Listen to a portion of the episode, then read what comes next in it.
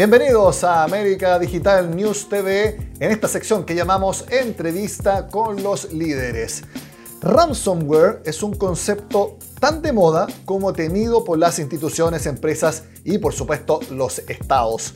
En definitiva, toda mega infraestructura conectada en línea le teme a los ransomwares. Una empresa se dedica literalmente a la recuperación de desastres informáticos que causan este modo de ciberataque. También administran inteligentemente datos para infraestructuras virtuales, físicas y de múltiples nubes. Hablo de Beam Software, empresa privada de tecnología de la información con sede en Estados Unidos y que es propiedad de Insight Partners. ¿Quién nos va a hablar de Beam Software? Su Senior Insight Sales Director para Latinoamérica en Beam. Hablo de Andrés de Beitía, que está en contacto con nosotros acá en entrevista con los líderes. Andrés, gracias por estar en América Digital News. ¿Cómo estás? Encantado de participar, eh, Nicolás, y muchas gracias por la invitación. Conozcamos un poco más de la trayectoria de Andrés. Él es el nuevo director de Insight Sales de BIM para Latinoamérica. Felicitaciones por el cargo. Y tiene bajo su responsabilidad el equipo de Insight Sales para toda la región, generando pipelines y también revenue, ingresos en todos estos países. Entre sus responsabilidades, Andrés desarrolla la estrategia comercial, de soporte al equipo, coordina los planes de acción y provee las herramientas necesarias para alcanzar, obviamente, las cuotas que tengan eh, cada año como eh, proyecto. Andrés eh, llega a BIM tras 14 años de trayectoria en HP, Hewlett Packard, donde ocupó varias posiciones de liderazgo, incluyendo su último rol como director de ventas para división de impresión de gran formato. Cuéntanos un poco em, tu expertise, si nosotros tuviéramos que definirla en un par de conceptos, ¿dónde está y que obviamente lo que te llevó a ocupar este cargo en BIM Software? Bueno, eh, mi experiencia eh, en Latinoamérica viene incluso desde antes de HP.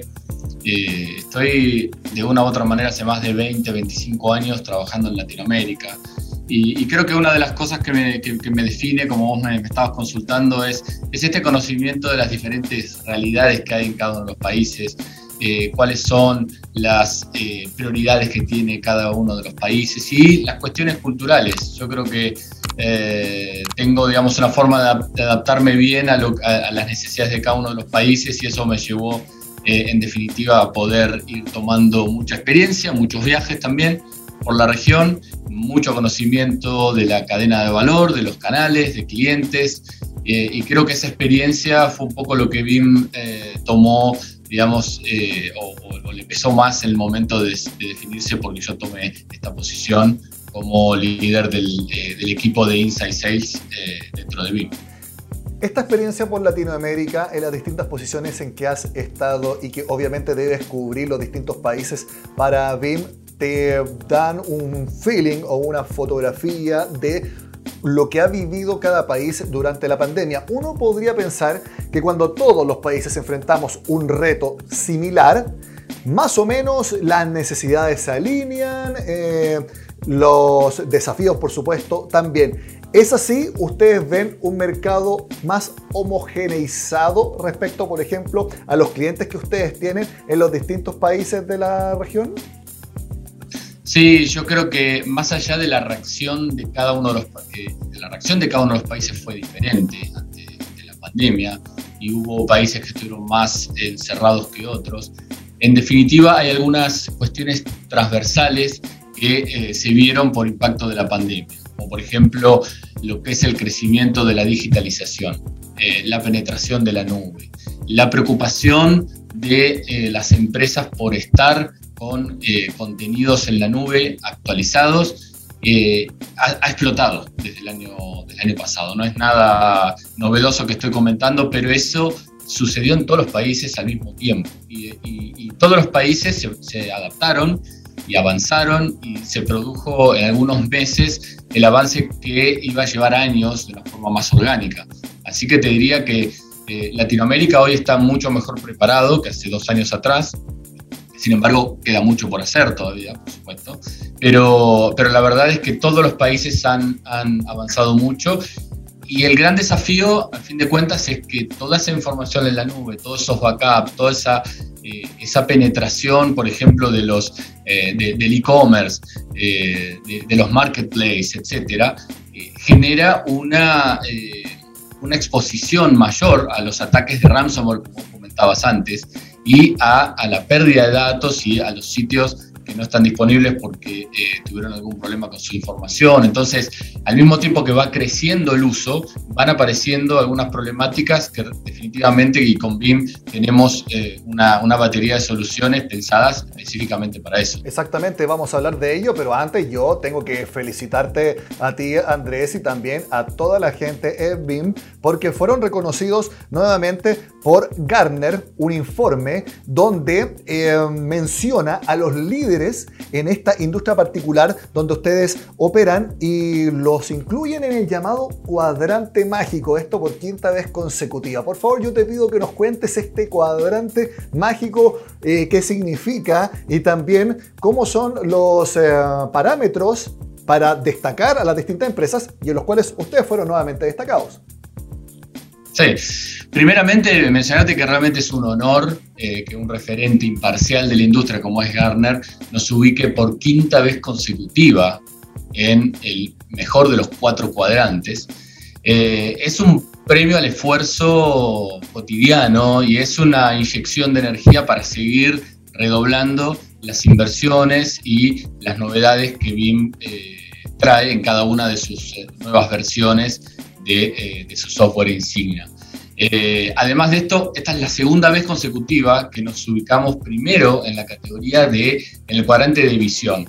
El cuadrante mágico de Garner eh, analiza las diferentes capacidades, velocidades, respuesta, solidez de los, en este caso puntual, de los sistemas de de backup y recuperación. ¿no? no es solamente backup, sino recuperación. Y en este caso, eh, estar como líderes en el, cuadrante de visión es el cuadrante que demuestra el grado de innovación de las empresas.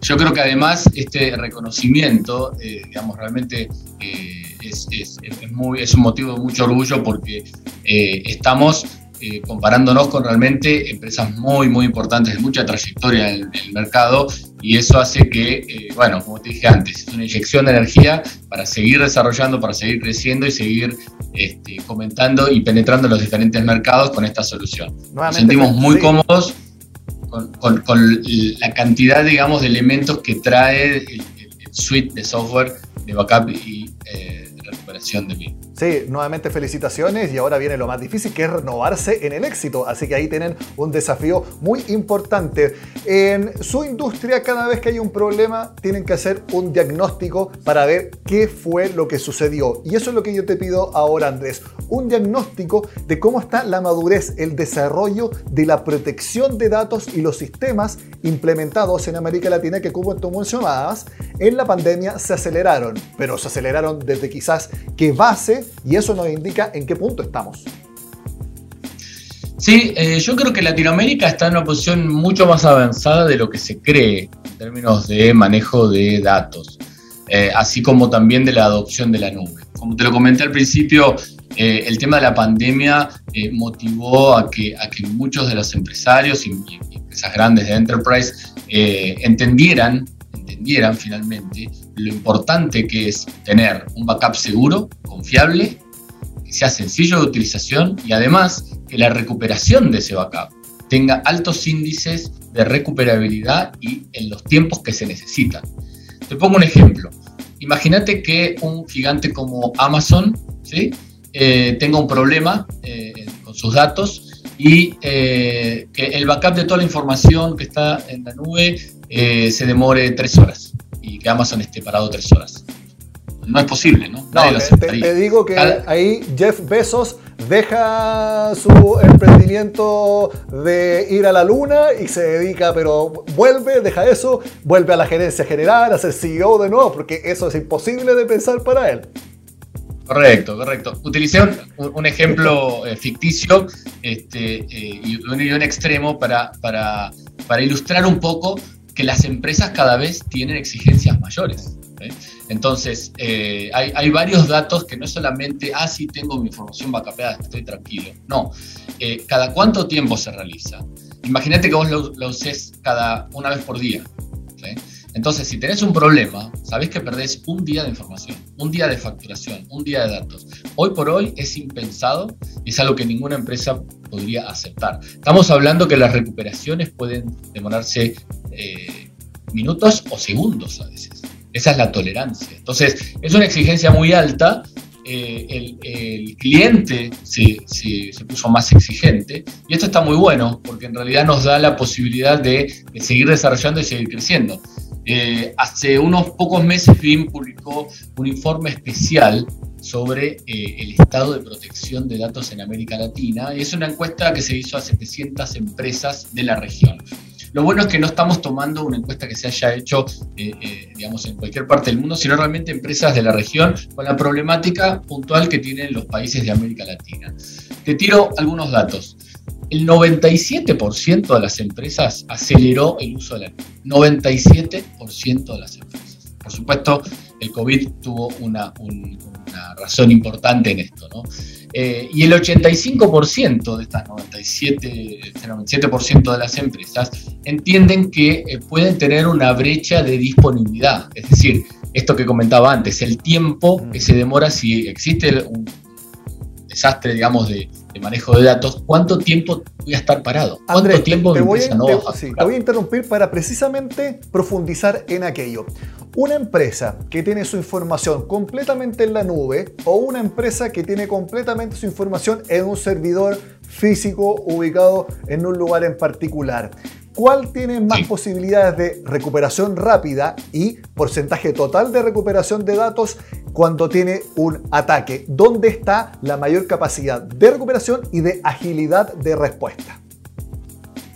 Bueno, nosotros en BIM eh, tenemos las, eh, tenemos una regla que se llama 321, eh, que para realmente una empresa estar tranquila tiene que hacer tres copias de seguridad en dos sistemas diferentes. Entonces puede ser un sistema, incluso un sistema antiguo como el sistema de cintas o un sistema de, eh, un formato rígido como un, disco de almacenamiento de información y una de esas copias en la nube. Digamos, tenés que cumplir con el 321 para poder dormir tranquilo a la noche. Te pongo un ejemplo, vos tenés un backup y haces un backup dentro de tu empresa eh, y lo tenés en un servidor separado. Eh, ocurre un accidente, una tragedia, un incendio, un terremoto, lo que sea. Eh, se rompen los servidores y se rompe el servidor que tiene el backup también. No te sirve, tiene que estar físicamente separado. Entonces, siempre hay que recordar esa regla del 321, que es una regla este, que los va a ayudar a estar, estar tranquilos. ¿Y por, qué no estar solamente en la nube, Andrés? Porque, porque en realidad todos los sistemas tienen alguna, algún tipo de vulnerabilidad. Y, por eso te digo, al, lo mínimo, al vos tener dos, eh, eh, digamos, dos medios diferentes, ¿sí? es la posibilidad de que uno falle, por la razón que sea, y siempre tenés el otro acá. Entonces, eh, dejar como se dice, no dejar todos los huevos en la misma canasta, ¿no? Este, ubicar diferentes canastas físicamente separadas es lo que siempre se recomienda. Y ustedes ahí asesoran a sus clientes respecto a eso de hacerlo de la manera más óptima porque me imagino que, y todos sabemos que la enorme cantidad de datos que se generan en cada segundo aumentan y aumentan la cantidad de información y por lo tanto aumentan y aumentan la actualización de estos eh, backups que tú mencionas. Entonces esto se tiene que hacer constantemente y a cada segundo, no una vez al mes decir, ¿saben qué? Ahora hagamos una copia de seguridad. No, eso ya no existe. Para que me acordé, no, no, no. Eh, totalmente fuera de del, error humano tratando de automatizar todos los procesos. Y con respecto a lo que vos mencionabas, si nosotros eh, asesoramos y demás, em, al ser software nosotros podemos, por ejemplo, hacer lo que se llama prueba de concepto. Tenemos ingenieros de preventas que hacen eh, implementaciones, por ejemplo, durante un mes vamos a tu empresa, eh, hacemos un diagnóstico de cuáles son las diferentes fuentes de información y de creación de datos, porque acá tenemos que, tenemos que recordar que puede, este, podemos hablar del mundo, del mundo físico, podemos hablar eh, del mundo virtual, podemos hablar de la nube, podemos hablar, eh, digamos, de diferentes eh, factores que entran y que todo tiene que estar resguardado. Entonces, no es solamente el mundo físico, el mundo virtual, nube, etcétera, que tenemos que tener tenemos que tener resguardado, como decía antes. Entonces, en definitiva, podemos hacer una prueba en tu empresa de, cómo deberíamos configurar todo y lo dejamos andando durante un mes para que vos lo pruebes, para que hagas los backups, para que hagamos las simulaciones de, un desastre, un disaster recovery, lo que se llama disaster recovery, el tiempo de respuesta, etcétera. Eh, y es prácticamente probar con el, eh, producto final, ¿sí? porque es el producto full con todas las configuraciones y todas las opciones disponibles para que vos pruebes y testes todos tus sistemas, ya sea que tengas Mac, que tengas PC, que tengas Linux, que tengas eh, que va a capear, por ejemplo, 500 cuentas de Office 365, que tengas contenido en la web, ya sea de Google, de, de Amazon, de Azure. Todos esos sistemas hay que hacerlos congeniar y eh, tener de la información, pero después la recuperación en cada uno de los lugares. Por ejemplo, para darte un ejemplo muy claro, eh, Microsoft Teams, ahora con la pandemia explotó el uso de Microsoft Teams, el, software de colaboración dentro de las empresas. Bueno, una cuestión es respaldar los documentos, pero otra cuestión es respaldar, por ejemplo, las configuraciones, los usuarios, las carpetas, los accesos directos. Todo eso que a vos reconfigurar te llevaría un montón de tiempo. Y eso multiplicado por todos los usuarios, si es que pasa eh, uno de estos desastres, este, es una pérdida de tiempo y de productividad impresionante para las empresas. Entonces, no solamente resguardar, sino las aplicaciones, las configuraciones, las preferencias, ¿no? llaman las preferencias, dónde están mis cosas, dónde están mis iconos, dónde voy a buscar las cosas todos los días. Si cada vez que hay un problema y se recurre al backup hay que empezar de cero, es una pérdida de productividad impresionante y de dinero. Sí, muy interesante ese concepto porque cuando uno habla de información sensible que tiene que ser resguardada, uno piensa inmediatamente en fondos. Entonces uno se, imagina a la industria financiera, datos, eh, cualquier tipo de empresa, retail, etc. Pero qué interesante lo que tú mencionas, las configuraciones, porque así como cada vez las empresas necesitan mayor seguridad porque los eh, desafíos y los peligros también son más sofisticados. También los usuarios son cada vez más exigentes. Los usuarios cada vez destinan menos tiempo a pasar en contacto con las empresas de las cuales son sus clientes. Entonces, si una empresa, si yo por ejemplo me meto a un comercio electrónico y quiero hacer una compra, un día lo hago, perfecto, ya lo despachan a mi dirección. Pero al día siguiente no sabe cuál es mi tarjeta de crédito, no sabe cuál es mi dirección. Ok, puedo hacerlo de nuevo, pero puede haber alguien que no quiera hacerlo y se va. Y eso quizás se produjo de un día para otro y es un problema para la empresa en cuestión. Terrible, sí, sí. Ese, eso es eh, tan importante como, como, la protección de datos, eh, digamos, estándar. De hecho, los, la protección de datos tradicional está probado que eh, solo el 73%, o sea, tres cuartos de los backups tradicional, tradicionales se hacen correctamente y de eso solo la mitad se recupera correctamente. Hay muchos errores, entonces eh, tener solamente un, backup tradicional puede ser eh, un, riesgo potencial porque sobre todo uno siente que está resguardado, eso es lo peor, ¿no? pero no está completamente resguardado y por supuesto las opciones en, un backup tradicional son, realmente mínimas y, esto las preferencias por supuesto que ni existen. Dentro de los clientes que ustedes manejan, ¿cuál es la industria más exigente en cuanto a eh, cantidad de información que ustedes tienen que respaldar y también lo importante de responder eh, rápido, de tener la información recuperada lo antes posible. Son distintas exigencias. ¿Y cuál es la industria que para ustedes representa el mayor reto de estar cumpliendo lo más rápido posible? Obviamente a ustedes, para todos los clientes, se les tiene que responder rápido, pero hay industrias donde la recuperación rápida es mucho más sensible que en otras. Eh, no tenemos eh, tiempos de respuesta diferenciados por industria, como vos decías. Eh, todas las industrias las atendemos por igual y el, software y nuestro sistema está preparado para responder de la misma manera. Yo creo que la, eh, industria más exigente es la industria eh, financiera, los bancos. Este, eh, primero por, la sensibilidad de la información y segundo este, porque es una industria muy grande y que a nivel mundial genera ingresos millonarios y cada segundo cuenta. Entonces, yo creo que es una de las industrias, yo diría, más exigentes y tenemos una muy buena penetración. Tenemos eh, eh, los principales bancos en Latinoamérica eh, trabajan con BIM tenemos buena, buena representación y eso también hace, que, hace que estés en, buena forma, ¿no? Porque, porque te mantiene te mantiene con buena, una buena dosis de presión para reaccionar de la manera que hay que reaccionar y, para tener lo mejor de lo mejor. Por eso eh, también eh, hace poco, en, mayo, eh, anunciamos la salida de nuestra versión 11 del software, que viene con más de 150 mejoras o incluso funcionalidades nuevas versus la versión anterior.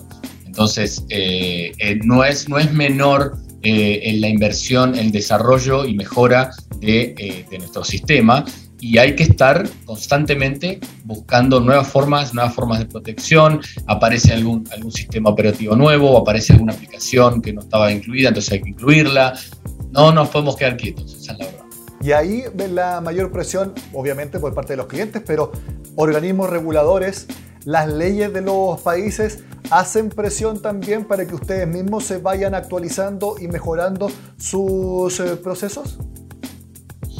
No tanto, yo creo que el, eh, bueno, tenemos muchas cuentas, eh, muchas cuentas públicas, ¿no? muchas cuentas de gobierno, pero yo creo que el mismo, la misma presión del sector privado este, hace que, ni siquiera llegues a que, las legislaciones de los países te, empujen a, mejorar. Es, es un poco la razón de, y vuelvo al principio de la, de la conversación, eh, en este cuadrante mágico de Garner. Eh, estar eh, como líder en el cuadrante de visionarios es un reconocimiento a estar innovando permanentemente. Y eso está en el ADN de BIM, sin dudas. Me mencionabas tu cliente importante, grandes bancos están también enfocados en startups. Hay muchas fintech que inmediatamente nacen ofreciendo fondos mutuos, ofreciendo distintos tipos de inversión y en definitiva muy importante porque captan dinero de los clientes, lo mismo que los grandes bancos. Eh, BIM también ofrece soluciones para las empresas nacientes en ese rubro y otros. Sí, sí. En realidad, eh, digamos, el espectro es bastante amplio, desde desde empresas eh, en segmento de SMB, empresas en segmento comercial y hasta enterprise. Eh, realmente tenemos una buena penetración en, los tres segmentos, con lo cual desde, desde una startup, desde una pequeña empresa, empresa mediana o gran empresa, empresa del Estado, realmente tenemos esta escalabilidad de poder adaptarnos a los sistemas que tienen las empresas, que muchas veces son diferentes y, incluso conviven eh, elementos más modernos con elementos más antiguos que algunas empresas no terminan de, eh, actualizar, pero al final hay que, hay que completar una protección de todos los datos de la empresa, este, pero no hay un... Eh, no hay un segmento en el cual no estemos, realmente estamos presentes en los tres segmentos que te comenté. Y me imagino que también están atentos a todas las amenazas, eh, malwares, ransomware, phishing y farming que están desde hace bastante tiempo. ¿Cuál crees, Andrés, que es em, la principal amenaza, la más recurrente? Eh, la más peligrosa también puede ser financieramente o también de la cantidad de daños, eh, de la cantidad que se puede esparcir el daño. ¿Cuál de esos que te mencioné? O quizás hay otro que no recuerdo en estos momentos que podríamos decir como potencial daño de, cibernético. Sí, desde, desde el, eh, comienzo de la pandemia, uno de los que más se explotó fue el ransom. Desde el 2020 ahora los ataques de ransomware se multiplicaron más de un 200%. Y una vez tiende a pensar, no, bueno, pero esto es algo que no sucede en la región. No, no. Eh, Colombia, México están en el top 10 de ataques de ransomware. Eh, Argentina, Chile y Perú están en el top 20 a nivel mundial, estoy hablando. Eh, porque también lo que sucedió fue que este, esta nueva realidad de post-COVID hizo que las empresas invirtieran en la nube y demás, como, como te comenté, pero solo el 30% invirtió en VPNs, herramientas de autenticación y de, seguridad. La realidad es, que con BIM no vamos a poder eh, resolver eh, o, detener los ataques de ransomware, pero sí lo que vamos a hacer es volver a poner a la empresa y al negocio en funcionamiento en un tiempo increíblemente corto, con lo cual ese ataque de ransomware no va a llegar a eh, golpear financieramente, económicamente a la empresa por dejar a la empresa sin operación. Esa es nuestra misión, recuperar, eh, recuperar hasta el último punto antes del ataque de ransomware y asegurarnos de que la empresa quede en producción el menor tiempo posible.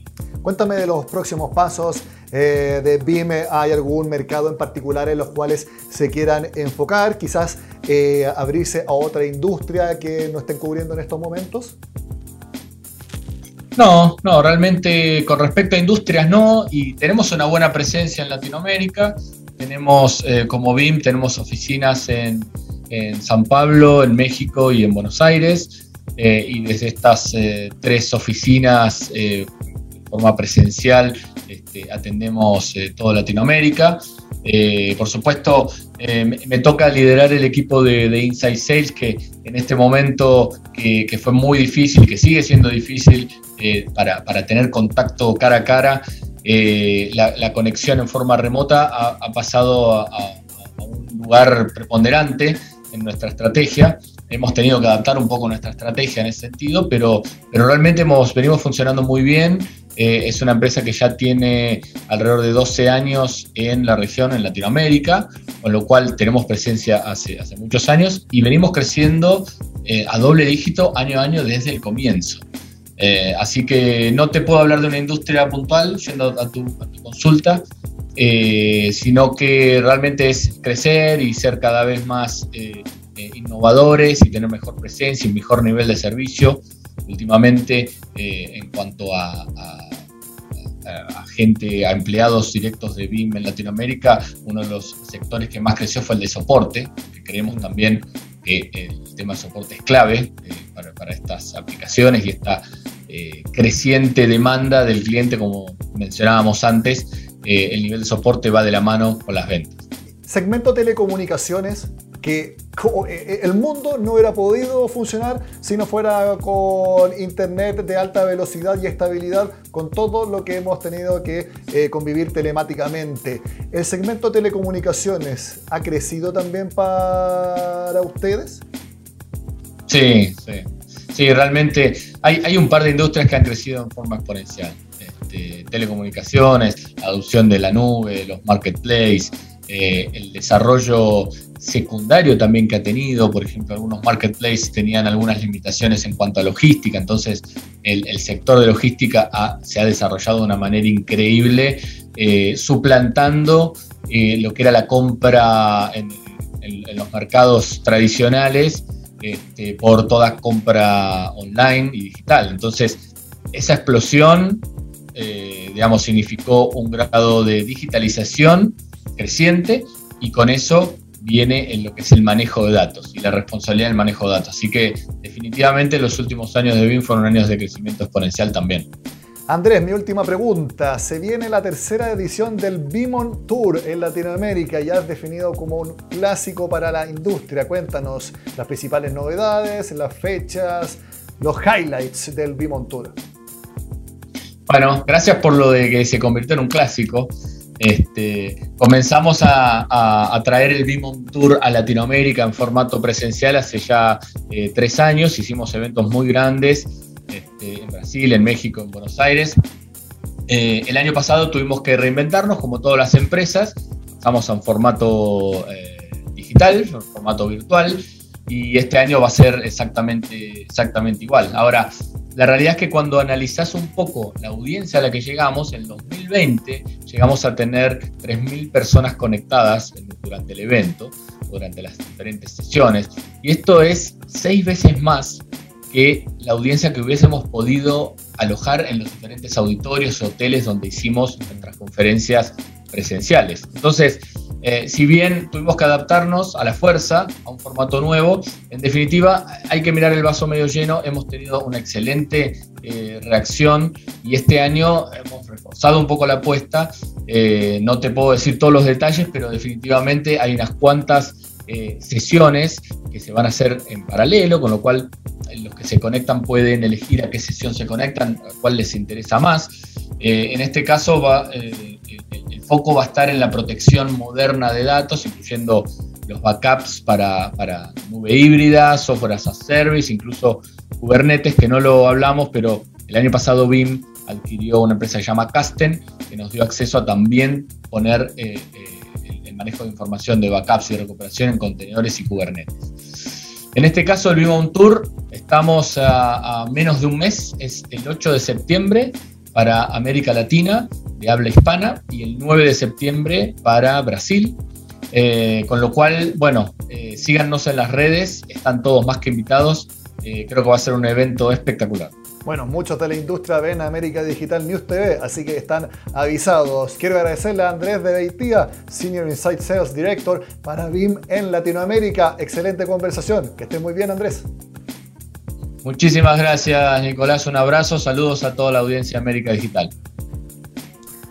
Entrevista con los líderes en esta ocasión y como es muy repetido también hablamos de seguridad de datos y también soportes de backup y también de recuperación.